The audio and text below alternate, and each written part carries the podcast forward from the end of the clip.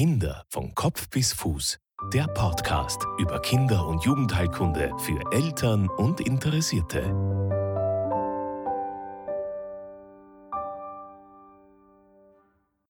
Herzlich willkommen zur nächsten Folge des Podcasts Kinder von Kopf bis Fuß. Mein Name ist Marlies Haslinger und ich bin niedergelassene Kinderärztin in Wien.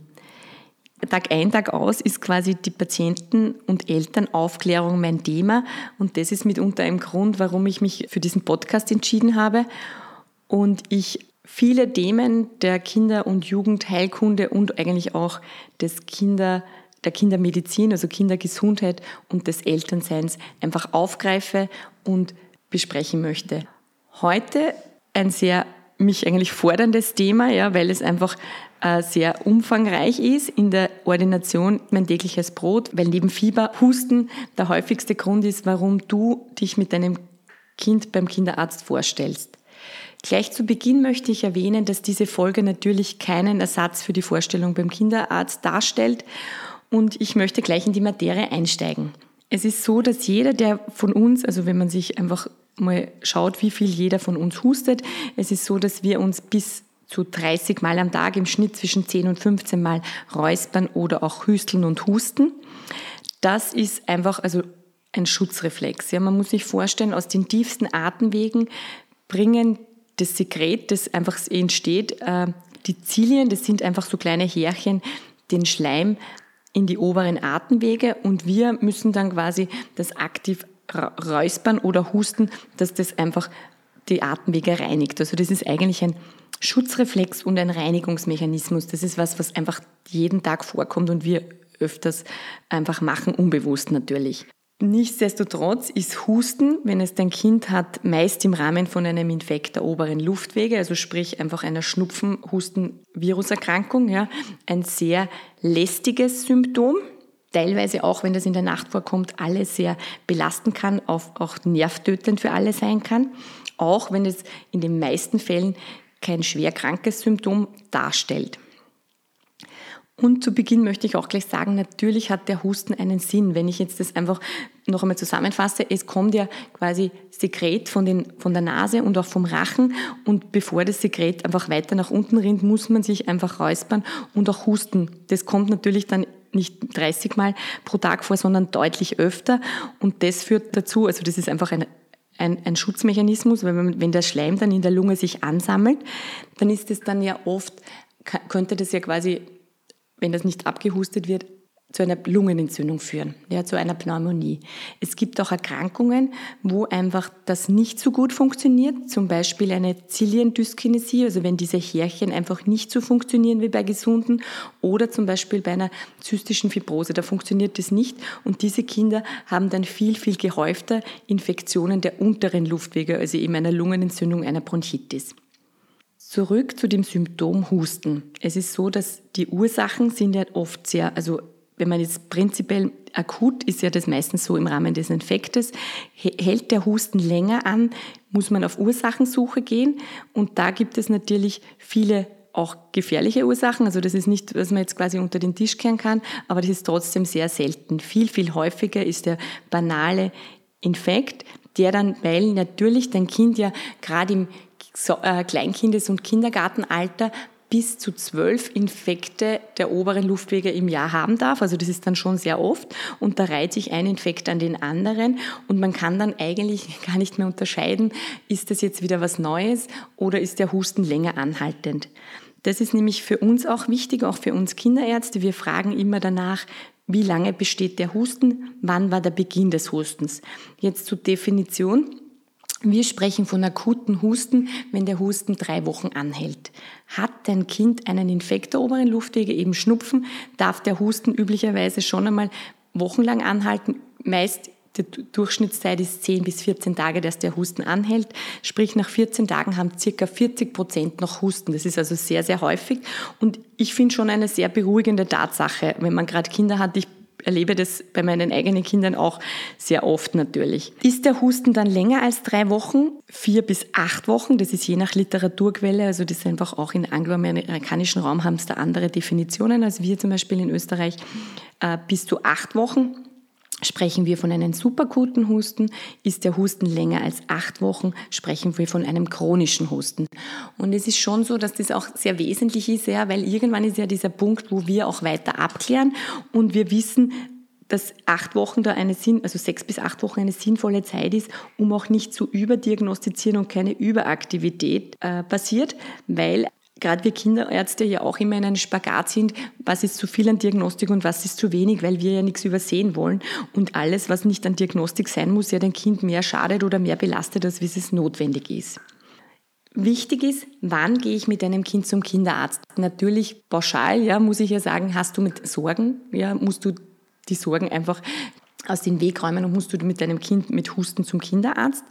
Wichtig ist, hat dein Kind eben im Rahmen von Schnupfen Husten und isst es, trinkt es gut, hat es kein Fieber, beziehungsweise auch ist es aktiv wie immer, äh, kann man getrost einmal abwarten.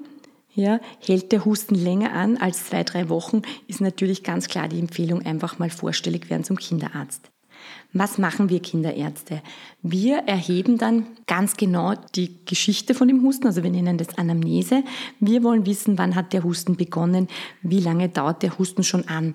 Wichtig ist zum Beispiel der Beginn. Erzählst du, das Kind hat gegessen, gerade vielleicht Nüsse, und dann hat der Husten ganz plötzlich begonnen, sind wir natürlich ganz anders alarmiert, als wenn du erzählst, dein Kind hat Schnupfen und der Husten hat begonnen. Wenn ein Kind was isst und plötzlich Husten beginnt, haben wir immer die Sorge, dass da auch ein Fremdkörper, die Nuss zum Beispiel, aspiriert, also sprich eingeatmet wurde. Wie klingt der Husten? Ist der Husten trocken? Ist der Husten schleimig? Das ist immer das, was wir abfragen. Ich selber muss mir dann öfters, denkt mir dann öfters, wenn meine Kinder husten, ups, ich könnte jetzt selber oft gar nicht sagen, ist der Husten trocken oder schleimig. Und das ist oft gerade im Rahmen von so einem banalen Infekt wechselt es, dass das einfach in der Früh viel schleimiger ist, weil man natürlich dann den ganzen Schleim, der sich in der Nacht ansammelt, in den oberen Atemwegen abhusten muss und hält der Husten dann tagsüber länger an, wird er trockener. Was verbessert bzw. was verschlechtert den Husten?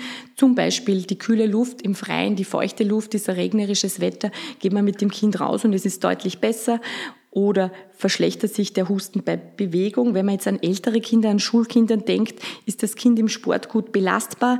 Äh, ist der Husten trocken? Ist das Kind beim Sporteln hustet schnell nicht, dann hat man die Asthma-Diagnose im Kopf. Also es ist schon mit der Anamnese kann man ganz schön viel einfach mal schon heraus, herauskriegen. Was hat die Familie bis jetzt schon an Therapie unternommen? Was hat das Kind schon an Therapie erhalten? Wichtig ist für mich natürlich auch immer, ist das Kind gut? Trinkt das Kind gut? Wie ist die Ausscheidung? Hat es gut Hahn, gut Stuhl? Was gibt es an, an Vorgeschichte? Also wenn man die Kinder also nicht schon so lange kennt, also was ja Gott sei Dank bei uns oft der Fall ist, dass man einfach die Kinder ja schon seit Geburt kennt. Äh, da kennt man auch schon die Detailanamnese und Voranamnese, wo man weiß, hat das Kind gehäuft HNO-Infekte, was gibt es an Vorerkrankungen. Kommt das Kind neu, ist das natürlich auch relevant. Was war in der neugeborenen Periode? Hat es da quasi schon Probleme gegeben? Kann das auch immer wieder ein Hinweis auf eine chronische Erkrankung sein? Dann kommt es natürlich zur Statuserhebung, das heißt, wir untersuchen das Kind. Und das ist mir auch immer so wichtig, ja, es reicht einfach nicht, ja, dass man den Body raufschiebt oder mit dem Stethoskop im Body rein, rein hebt, ja, zum Abhören, wenn das Kind hustet, sondern wir brauchen das Kind eben ausgezogen, weil wir eben neben dem Abhören auch schauen wollen, wie bewegt sich der Brustkorb, wie bewegen sich die Rippen, wird die Haut zwischen den Rippen eingezogen, wie ist die das Jugulum, das ist quasi, wo die Schlüsselbeine zusammenkommen, ja, ähm, äh, ganz oben beim Brustkorb, ähm, was, wie, wie bewegt sich das? Wie, wie ist die Haut? Wie ist die Atemfrequenz? Wir schauen eigentlich das ganze Kind an. Auch ist der Husten länger bestehend, sind natürlich auch die Finger und das, der restliche Körper einfach wesentlich. Ja. Natürlich äh, Fieber, hat das Kind Fieber, das kann man natürlich dann auch tasten, messen, muss sowieso passieren, genau. Das ist zur Untersuchung, ja, und da muss ich halt auch sagen, wenn das Kind bei der Tür hereinhüpft ja, und hustet, nicht, dann, dann ist es ja schon so, dass wir Kinderärzte uns dann ja auch oft schon entspannen können, weil wir wissen, wenn das Kind gut aktiv ist, dass da oft auch eben nur ein banaler Husten dahinter steckt. Wie klingt der Husten? Das äh, ist eben diese Unterscheidung mit trocken und schleimig. Gerade am Anfang von einem Infekt ist eben ein schleimiger Husten, da ist so, dass man ja wirklich die ersten Wochen abwarten kann, auch beim trockenen Husten auch ein Kind. Es gibt natürlich auch Räusperzwang und Husten aufgrund von also psychischen Stress, ja, also das gibt es natürlich auch, funktionelle Atemstörung. Da kann es zum Beispiel auch sein, dass das Kind einfach wochenlang trocken hustet. Was ganz auch ein typisches Symptom ist, wenn zum Beispiel das Kind Adenoide hat, also diese Polypen, weil es halt dauernd Infekte hat, gerade am Beginn vom Kindergarten, ist so, dass die Kinder auch die meiste Zeit husten. Da ist dann oft auch indiziert, dass man eben beim HNO-Arzt vorstellig wird. Wieder zurück zur weiteren Diagnostik, eben gerade wenn der Husten chronisch ist, ja, ist ja so, dass eine Fehlbildung im Raum sein kann, eine chronische Erkrankung, wie eben schon erwähnt, zystische Fibrose oder auch zum Beispiel eine chronisch bakterielle Bronchitis. Das ist einfach ein protrahierter, also ein verlängerter Lauf von einer, äh, Verlauf von einer Bronchitis, wo einfach dann auch wirklich eine, zum Beispiel eine antibiotische Therapie äh, indiziert ist und auch Fremdkörper. Auch wenn man lange hustet, kann es das sein, dass eine Fremdkörperaspiration schon länger her ist und einfach das wochenlang Husten hervorgerufen hat, wo man einfach wirklich genauer hinschauen muss. Und auch bei so einem chronischen Husten ist ja dann oft so, dass man weitere Abklärungen natürlich etablieren muss von HNO-Arzt über Lungenröntgen, Lungenfunktion und einer Vorstellung beim Lungenfacharzt. Was ich noch vielleicht erwähnen will zur zystischen Fibrose, das ist eine Stoffwechselerkrankung, die ja dein Baby ja gescreent wird, wenn das ein paar Tage alt ist und dieser Fersenstich passiert. Äh, nichtsdestotrotz muss man sagen, dass es quasi Pankreas-suffiziente, also Bauchspeicheldrüse-suffiziente Formen gibt von dieser zystischen Fibrose, die einmal durch den Rost fallen können, beziehungsweise auch äh, Screening-Versager gibt es, beziehungsweise muss man halt auch jetzt sagen, äh, mit dem hohen Migrationsanteil auch in unserer Bevölkerung gibt es ja auch Babys, die einfach gar nicht gescreent werden. Darum ist das natürlich immer was, was wir im Hinterstübchen einfach abgespeichert haben eben wie schon gesagt, diese, diese, dieser Hustencharakter mit dem, das mag ich noch vielleicht erwähnen, mit dem Bellend beziehungsweise auf Nebengeräusche eingehen. Ja? Ähm, dieser bellende Husten, das, da hat es ja schon eine eigene Folge gegeben zu Kehlkopfentzündung. Das ist ja wirklich ein Infekt der oberen Luftwege, wo es einfach zu einer Schwellung des Kehlkopfes kommt. Da bietet dein Kind typisch so einen seeroppenartigen bellenden Husten. Es gibt blechernen Husten, das klingt wirklich so, so, so blechern, da ist oft dann ein Problem in der Luftröhre, da kann es auch einmal äh, angeborene Schwächen in, in, der, in der Luftröhre geben. Es gibt auch staccatoartigen Husten, das ist was, was wir immer wieder hören bei Keuchhusten. Keuchhusten kommt nach wie vor leider immer wieder vor, auch bei ganz kleinen äh, Neugeborenen und Säuglingen. Und die Nebengeräusche. Es ist so, hustet dein Kind, ja, und du, du äh, hörst Nebengeräusche, wie zum Beispiel ein Pfeifen beim Einatmen, das ja wir Stridor nennen, ja. Das ein Hinweis ist für ein Problem in den oberen Luftwegen, also sprich beim Kehlkopf. Aber es gibt auch Atemgeräusche beim Ausatmen. Das ist halt typisch für eine obstruktive Bronchitis bzw. auch Asthma, wo dein Kind einfach pfeift beim Ausatmen. Das ist natürlich auch immer ein Grund, dass du beim Kinderarzt vorstellig wirst was ich auch aus eigener Erfahrung berichten kann von, von dem Husten, es ist ganz oft so, dass man das Gefühl hat, bah, da brodelt's und da hört man viel, viel Schleim und das kann nur in der Lunge sein. Ja, das ist auch aus eigener Erfahrung. Mit meinen Kindern, denke ich mal, wenn ich dann in der Nacht sie höre, denke ich mir, oh Gott, das ist, muss in der Lunge sein, aber das ist ganz oft weit oben und man hört den Schleim, der sich einfach so hin und her schiebt und dann hustet das Kind einmal ordentlich ab und es ist wieder viel besser ein Riesenbaustein quasi zum Thema Husten. Und das ist halt einfach auch ein Thema, das sehr kontrovers gesehen wird, ist die Therapie beim Husten. Es ist ja so, dass gezielte Therapien gibt bei Husten im Rahmen von einer Lungenentzündung, einer obstruktiven Bronchitis, bei einer Kehlkopfentzündung. Ich möchte jetzt aber im Detail auf das eingehen, was ist, wenn der Husten quasi eben nur banal nennen wir im Rahmen von einem Infekt der oberen Luftwege wegen auftritt. Das ist ja so, dass das auch unter uns Kinderärzten sehr kontrovers diskutiert wird und gesehen wird, weil es einfach zu vielen äh, Hustensäften einfach keine Evidenz gibt. Das heißt, es gibt keine gute Studienlage, dass das einfach länger, den, also dass das quasi die, das Kind zu mehr Wohlbefinden verhilft, beziehungsweise auch einfach die Symptome schneller, schneller besser werden. Ja. Nichtsdestotrotz gibt es einfach bei den Therapien so, dass oft Möglichkeiten gibt und das sage ich schon den Eltern. Also früher in meiner Spitalstätigkeit war es so, dass ich nie einen Hustensaft aufgeschrieben habe. Ich habe ihnen gesagt, da gibt es keine Evidenz dazu und das braucht man nicht. Ja, jetzt als Mama muss ich natürlich schon auch sagen und auch viel mehr noch äh, ambulantes Setting mit Husten in der Ordination ist halt schon so, dass ich sagen muss, dass einfach Schleim Schleimlöser beziehungsweise auch hustenreizlindernde Maßnahmen gibt, die einfach oft helfen und gut tun und oft auch einen Versuch auf alle Fälle wert sind, weil sie das Kind einfach wenig belasten. Es gibt unterschiedliche Möglichkeiten von Hustensäften. Ja, das kennst du sicher schon, dass da gibt eben so Hustenreizstiller. Äh, es gibt aus der Erwachsenenmedizin Präparate, das ist einfach Codein, ja, beziehungsweise Noscapin. Das ist ja eigentlich ein Medik sind Medikamente, die einfach den Hustenreiz dämpfen und das machen die im Hirn. Und wie man sich vorstellen kann, hat so ein Medikament nicht nur Wirkung, auch Nebenwirkungen. Das heißt, bei sehr kleinen Kindern, Säuglingen kann das zu Atempausen, Atemaussetzer führen und es sind auch Kinder an diesem Medikament leider schon verstorben, auch in Österreich. Das ist was, wo wir eigentlich, wir Kinderärzte, äh, die Hände davon lassen. Vor allem, weil, wie ich auch schon eingangs erwähnt habe, der Husten macht ja einen Sinn. Man muss diesen Husten abhusten, ja, äh, diesen Schleim abhusten und ähm, dieses Präparat sehr lange den Hustenreiz dämpfen. Ja. Wenn das jetzt quasi nur zum Einschlafen dient, ja, dann ist natürlich ein Hustenreiz stillendes Medikament auf pflanzlicher Basis und das ist das, was einfach schon wirkt. Das ist oft Thymian, Efeu, ähm, äh, Präparate, Eibisch hilft oft ganz gut. Vor allem es ist diese Säfte, jeder, der den schon mal gekostet hat, weiß, dass da eigentlich auch viel Zucker drinnen ist. Dieser Zucker legt sich dann schon äh, gerade über die Atemwege im oberen Bereich und die Hustenrezeptoren äh, sind einmal quasi für, für, eine halbe Stunde, Stunde ist es oft ganz gut, gerade zum Einschlafen. Das ist nichts, was längerfristig hilft, aber das ist am Abend immer einen Versuch wert. Da gibt es natürlich auch noch die Möglichkeit des Honigs. Ja, das ist quasi äh, immer, immer, ähm, immer eine Möglichkeit. Insbesondere, also nur eigentlich, wenn die Kinder über eins sind, weil unter eins haben wir Sorge vom Säuglingsbotulismus. Und das ist immer einen Versuch wert. Wir wissen auch, also da gibt es schon Datenlage dazu, dass das, der Honig einfach effektiver ist als Placebo. Ich habe ganz viele Eltern, die quasi oft im Schlafzimmer dann ab Zwiebel klein schneiden und diese ätherischen Öle vom Zwiebel oft den Kindern ganz gut tun.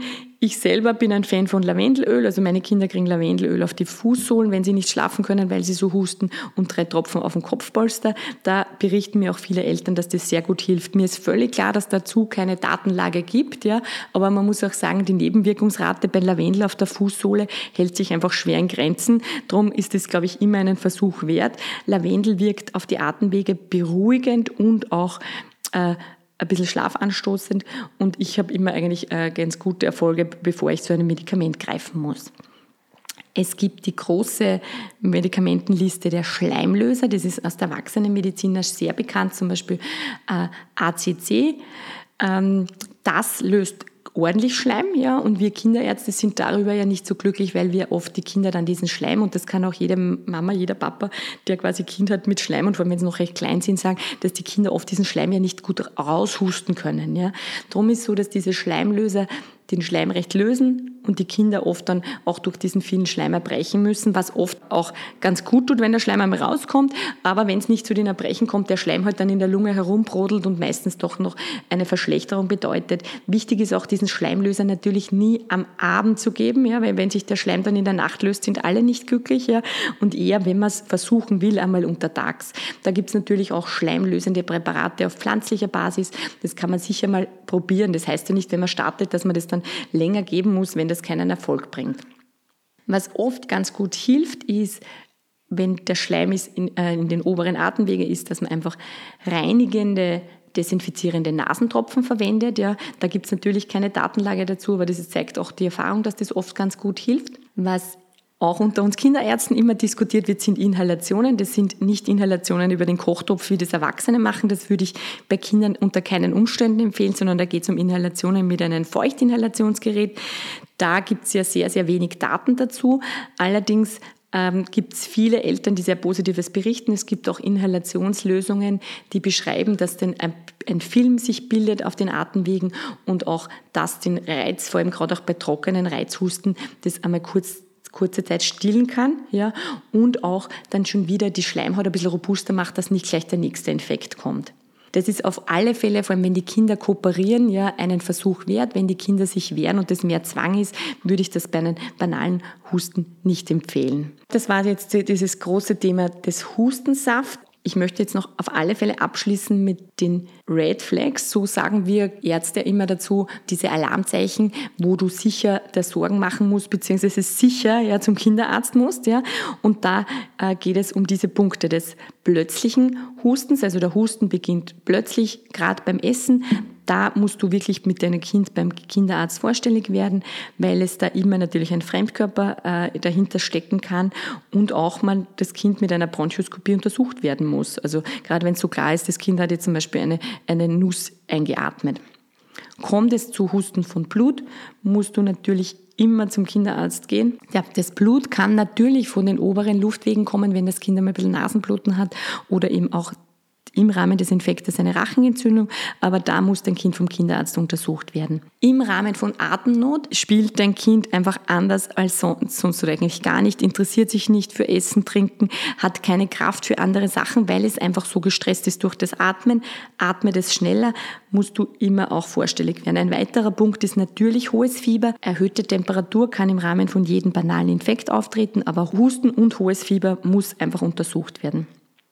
Und der letzte Punkt sind Schmerzen. Hat dein Kind im Brustkorb Schmerzen, wenn es hustet, ja, dann haben wir natürlich auch im Kopf, das kann ein Spannungspneumothorax sein, das heißt, die Lunge kann auch teilweise sogar kollabiert sein, das kann Schmerzen machen, aber natürlich können auch im Rahmen von jeder Bronchitis ein, ein, ein Schmerz im Brustkorb auftreten. Und das muss einfach dann der Arzt oder der Kinderarzt abklären. Abschließen möchte ich noch mit einer, einer so einer Alltagsgeschichte aus der Ordination. Da ist es halt ganz oft so, dass die Eltern kommen eben und berichten, das Kind hustet jetzt eine Woche, 14 Tage äh, und sie kommen zur Untersuchung. Natürlich ist dann so, dass man das Kind komplett anschaut, auch abhört und ich dann oft sage, viel Wasser trinken, weil Wasser ist halt einfach auch ein, ein, ein Schleimlöser, ja, vielleicht einfach frische Luft, Oberkörper hochlagern beim Schlafen, aber nicht viel mehr an Therapie, weil es einfach nicht notwendig ist und alles, was nicht notwendig ist, würde das Kind nur unnötig belasten.